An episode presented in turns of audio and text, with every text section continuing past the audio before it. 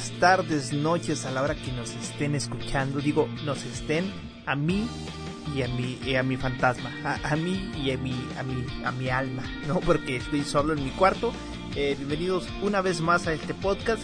Es primero de octubre, ya, sí, de octubre, ¿verdad? Sí, no la estoy cagando, no. Primero de octubre empieza este mes de fantasmas, de brujas, Halloween y, y sí, este mes que a mí cuando era un niño, un chamaco, tenía todavía la leche en el hocico, este me fascinaba, me encantaba. No por el concepto este de monstruos y cosas así, sino que era el momento perfecto para salir disfrazado y, y, que te dieran dulces, güey, era increíble. Aunque al final te venían dando una mandarina, unos cacahuates. Era, era, eso, eso, no lo hagan, señores, no den eh, mandarinas, eh, cacahuates, güey, medio melón, no mames, ya la pinche bolsita donde tienen los dulces te viene pesando, ya, la tienes en carretilla, eso, eso no se hace, señores, pero ese no es el tema de hoy, este es eh, su podcast, La Cabaña del Ermitaño, sí, ya, una vez más, una vez más aquí con ustedes platicando en este mes que si bien empieza muy oscuro, empieza muy oscuro, también septiembre se despidió con todo.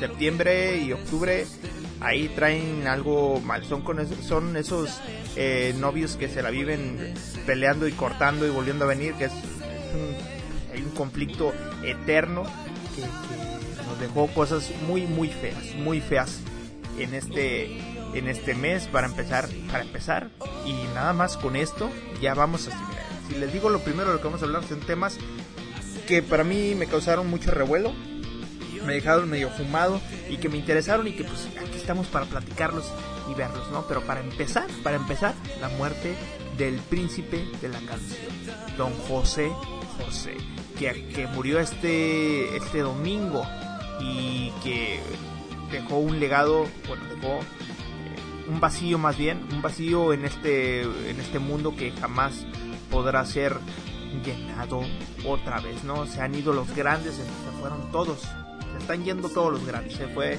el señor eh, Juan Gabriel, un ícono también que no sabía que hay una rola de José José que era composición de él. Eh, se fue Camilo Sesto, que yo también lo llegué a escuchar por parte de mi madre, que era muy fanática de Camilo Sesto, que no sabía yo que era español, por cierto.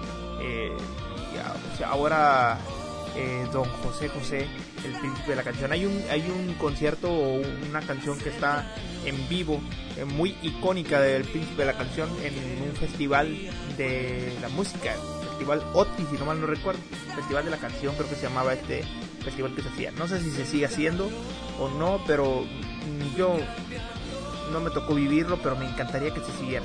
Es algo increíble porque lo poco que entendí su festival en el que participan cantantes de varias partes, no sé si sea de Latinoamérica, creo que sí es latinoamericano, y juntan a varios cantantes. En esta ocasión, José José creo que no ganó, no sé en qué lugar quedó, creo en un tercero. Eh, creo que ganó un güey. ¿De dónde era? ¿De, Brasil o, italiano? No recuerdo, no, no creo que era brasileño. Creo que si era latinoamericano no podría ser italiano. Este, creo que era brasileño, no estoy muy seguro, pero ganó otro cantante. Sin embargo, e, ese concierto, si se puede llamar así, en el que José José canta El Triste, que es increíble, es memorable, se queda ahí en los anales, añales, o no sé cómo se diga, de, de, la música en México y en este concierto. Es increíble, se ve como le arrojan, le arrojan y le siguen arrojando flores, rosas constantemente mientras cantas es algo increíble. Es, tan, le avientan tantas flores que es hasta grosero. Ya en un momento ya es algo que dices, ya, ya, sí, ya, entendimos tu punto, pero es demasiado lo que la gente se desvive. Eh, por, por ese, ese, ese concierto en el que José José cantaba el triste. Increíble, increíble. Es una persona con un timbre de voz que, es magnífico, que jamás podrá ser recuperado. Aparte de eso tenía una cosa que es muy muy difícil de encontrar en otro cantante. Los que sabrán de canto sabrán, yo no soy muy bueno en el canto, pero eh, he escuchado en teoría y he hablado por otros, he escuchado de otros cantantes. Eh, de la capacidad pulmonar que tenía el señor José José. el manejo del aire que tenía, que con podía manejar el mismo aire, te aventaba tres estrofas cantando, es increíble esto que hacía. Eh, es increíble si, si él hubiera practicado natación o buceo, se lo hubieran pelado todos. La neta se lo hubieran pellizcado porque esa capacidad pulmonar que tenía don José José es increíble, no le ha vuelto a ver en ningún otro cantante. Los que saben de música sabrán que es verdad. Eh, José José era algo fuera de este mundo. Era algo fuera de este mundo y lamentablemente cuando has escuchado que muera alguien con dinero o alguien famoso y que no haya pedos. ¿Cuándo, ¿Cuándo has escuchado eso, no? Obviamente, ¿qué pasó? Pues que ya se empezaron a pelear los hijos. Empezaron a pelear por, no sé si por herencias, porque hasta donde yo sé, hicieron firmar a José José en, sus momentos de enfermedad, en vida, pero no muy estable, tal vez emocionalmente. Hicieron firmar y cederle los derechos de todos sus, sus éxitos y cosas a su hija Sarita, que por ahí hay un audio en el que prácticamente presionan a José José a firmar. Por un lado está la manager o ex manager en ese momento que le dice, espérate José José, cálmate, eh, mejor mejórate y ya una vez que estés bien, eh, decides si firmar o no. Y la hija le dice, no, firma porque si no todos van a estar en contra mía. Y básicamente lo presiona de esa manera. Eh, en un momento se empiezan por un lado a presionar a que no firmen, otro a que firmen y se escucha una voz de José José pues muy cansada, se nota, en el que dice pues decide firmar y cederle todos sus derechos a Sarita, la hija Sarita. Entonces, eh, por las cosas no se están peleando, pero eh, automáticamente cuando murió aparece su hija Sarita, la menor, dando una entrevista a la radio, bueno, a, una televisora de Univision y es cuando te quedas de madre, yo no, yo no sé si, si, si pudiera poder tener una plática con un medio de comunicación eh, tras la muerte de un familiar. O sea, yo no me veo, no, por más que lo intento, no me veo así eh, perdiendo a un ser querido y tener el temple o la sangre tan fría como para pararme a hablar con un entrevistador de la muerte de mi padre. Es algo que no entiendo, no comprendo, no me resulta muy bueno. Creo que esto es un, un error haberlo hecho de esa manera. Da a entender eh, que, que ahí lo que, es una venta, o sea, que, vendió la nota. Es lo que, lo que da a entender. Eh, al final no hay nada que lo pruebe, pero es algo muy raro y extraño. Después los hijos se enteran de la muerte de José José, viajan a Miami, Florida, que es donde murió, y van a la funeraria en la que vieron a su viuda Sara y a su hija Sarita eh, un día anterior. Eh, sea, ni siquiera le dijeron a sus hijos en, dónde estaban los restos de su padre los tuvieron que ir porque vieron en un medio de comunicación que estaban en una parte. Entonces van hacia allá y luego no encuentran los restos de don José José. Eh, después van al hospital y también les dicen que no saben, no tienen ni idea de qué es lo que está pasando. O sea, es, increíble cómo ni siquiera los hijos saben dónde está el cuerpo de su padre. Hay una pelea ahí porque eh, sea, si tiene tiempo la morra de salir y dar una entrevista a un medio acerca de la muerte de su padre. A varios medios creo que dio, al Gordo y la Flaca, Univisión, o sea, a varios ahí al Rojo Vivo. Eh, pero no tiene el tiempo para avisarle a sus hermanos de dónde está su padre, qué es lo que está pasando. Porque ah, lo único que hasta ahorita han dicho su hijo José Joel y, su hija eh, ha sido que solamente quieren saber dónde está el cuerpo de su padre hasta ahorita. Y es increíble hasta dónde llega este rollo de, no sé si de avaricia, de no, no entiendo, no entiendo yo, no no sabía cómo, cómo decirlo, o sea, cómo puedes desprestigiar al apellido de esa manera siendo tan materialista y importándote un bledo la muerte de alguien, de alguien que es tu padre, de alguien que fue tu esposo y primero tratar de arreglar una entrevista, un funeral televisado, porque estoy de a huevo que va a ser televisado y que está vendida esa madre, eh, que darle un luto a alguien tan importante. México obviamente lo quiere, pero yo creo que tampoco es el, tampoco es el o sea, lo, más importante, porque dicen, México lo necesita para despedirse, pero yo creo que más que México lo necesita su familia, lo necesitan sus hijos. Sí, México obviamente lo necesita por haber sido un, un ícono para, para, pues, para México, ¿no? Es, es obvio, ¿no? si hablas de la cultura y de la historia musical de México, obviamente José José es parte importantísima y obviamente se le necesita para despedírsele de una manera increíble, pero creo que más que México lo necesitan sus hijos. Sea, ahorita lo de menos es que México lo necesitamos. Eh, lo más importante es que lo necesitan sus hijos y ojalá pasara eso que es, parece un cuento, un, algo de fantasía de Disney, que muriera alguien y que la familia no se dividiera. Pero sabemos que generalmente pasa, sí pasa en todas las familias, ¿no? En el que eh, muere alguien importante, eslabón de una familia y de repente salen los buitres eh, buscando quedarse con lo que ni siquiera les pertenece, ¿no? Porque luego dicen, a mí me pertenece la casa que papá hizo y dices, güey, la casa no la trabajas tú, estás hablando de una casa que tu papá trabajó por ella. ¿Con qué, con qué huevos dice que, que te pertenece? Yo, yo no aceptaría eso, o sea, es algo que tu papá hizo. Obviamente por derecho legal te pertenece de alguna manera, igual que a otros familiares tuyos, eh, directos. Pero no es como de que a mí es mío, es mío, yo, yo, lo, yo lo sudé, no, obviamente no, güey, eso, eso tu papá le costó sangre, a tu familia le, costó sangre, ¿no? Conseguirlo, como para que llegue un cabrón como, como Rémora, como Sandijuela tratar de sacar provecho, es una, es una estupidez, pero bueno, bueno, así, eso es lo que nos tiene octubre ahorita, eh, puras noticias así, sad, eh, aparentemente ya dijeron que el cuerpo está... Eh, bajo las leyes de Estados Unidos, cuando alguien muere, creo que se mete en un tipo cuarto de refrigeración, congelación. Es como si estuviera en el limbo. Es un momento en el que está ahí eh, para preservar el cuerpo, para conservarlo más bien, en lo que se hace todo el papeleo legal, porque creo que el acta de función se tarda en algunas semanas, no es tan rápido, se tarda dos o tres semanas o algo así extraño. Entonces, en lo que se arregla todo eso, el cuerpo simplemente está pues de congelación, cual más extraño, pero pues las leyes de Estados Unidos también son muy metódicas y siempre tratan de hacer las cosas conforme a la ley.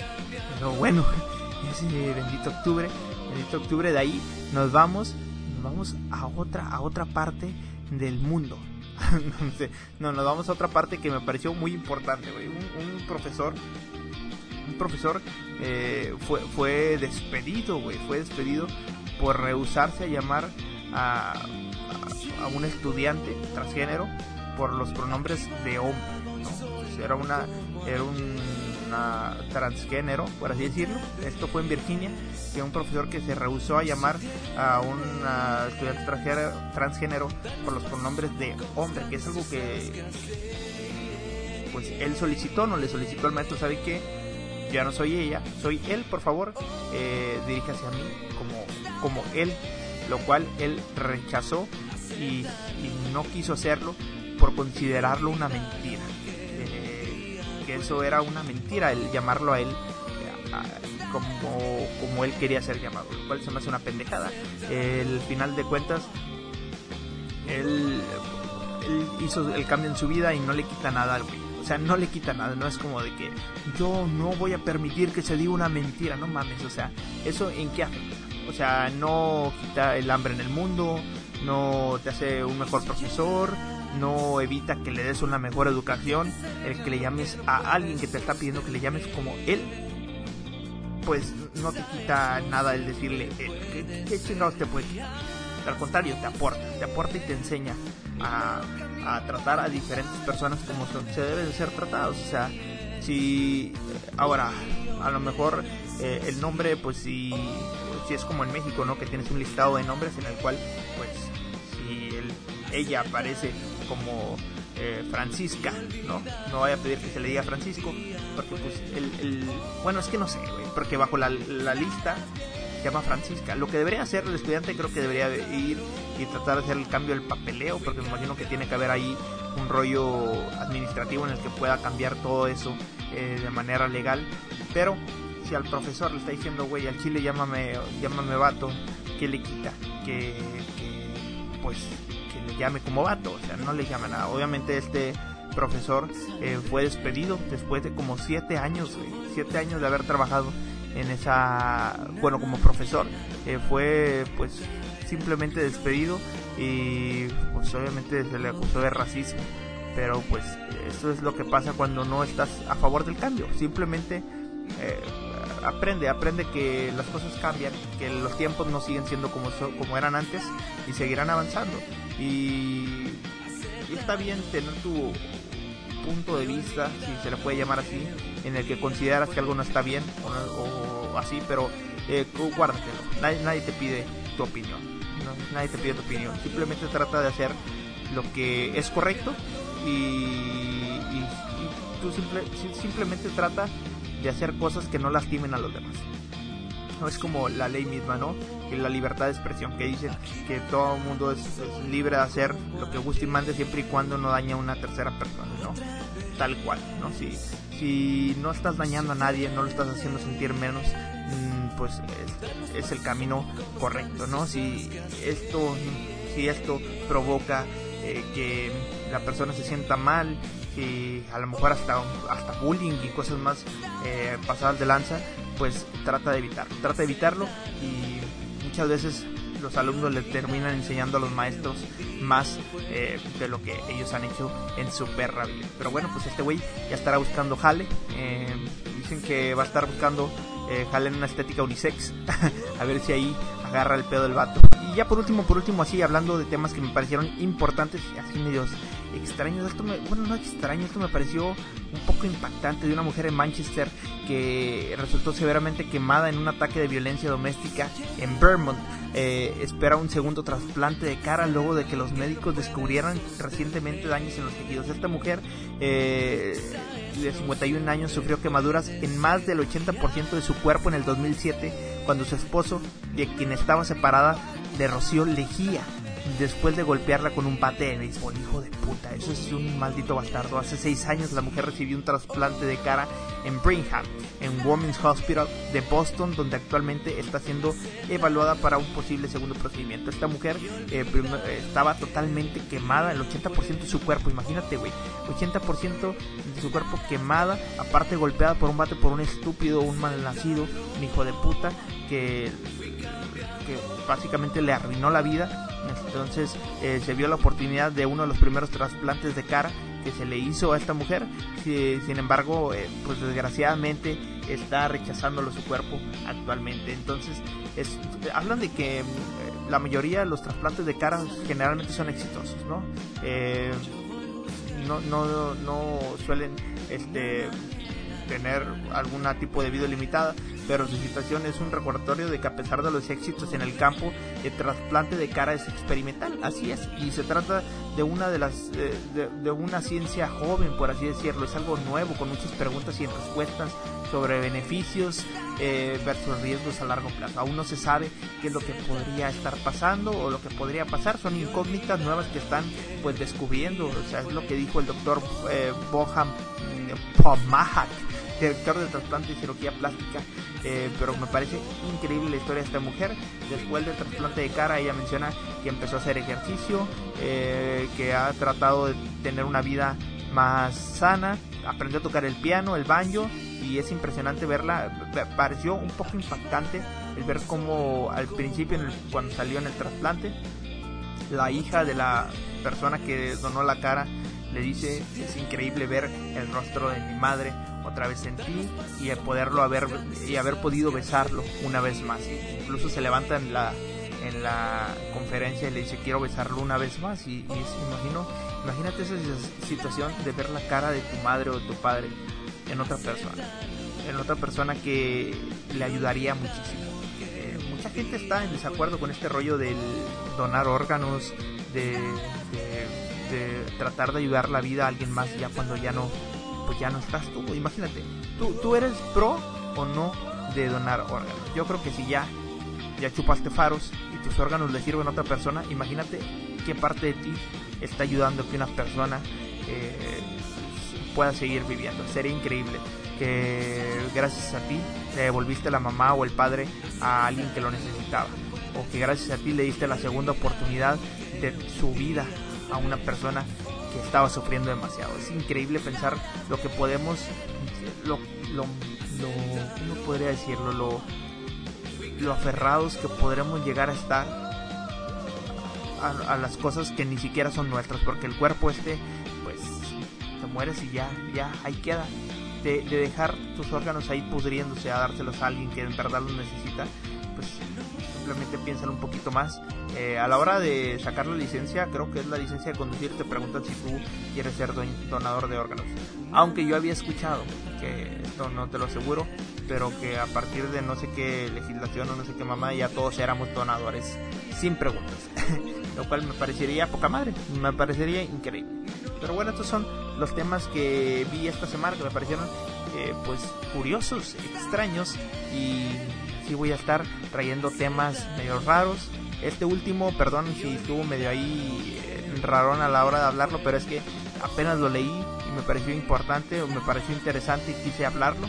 Entonces, una disculpa si no estuvo tan chido, pero es algo que para mí es importante. Imagínate, güey, uno de los trasplantes de cara. Imagínate un trasplante de cara, güey. Eh, estaba viendo la operación de esa madre y eran alrededor de siete doctores en un, en un cuarto, güey, tratando de hacer esa madre. O sea, es, impresionante lo que ha llegado a ser la ciencia. Pero bueno, esto fue todo por hoy. Espero que les haya gustado este podcast, un poquito ahí medio informativo. Eh, por favor, octubre, por favor, apiate de nosotros, ya no seas tan culero, no te vuelvas tan oscuro. A disfrutar los Halloween, no le van a poner alfileres, güey, a tu fruta, güey. Descuida, como quieras, sé precavido. Eh, no le vayan a poner drogas a los, a los dulces. Este, disfrácense de algo chido, diviértanse y eh, salgan acompañados de mucha gente, de papá, mamá, policía o algo, pero no vayan solitos por la calle. Así que eso fue todo por hoy, espero que les haya gustado. Este fue mi podcast. Ya saben que estamos en Spotify, en Box, en su puta madre, en Google Podcast, en, estamos en todas partes. Así que nos vemos hasta la próxima. Bye.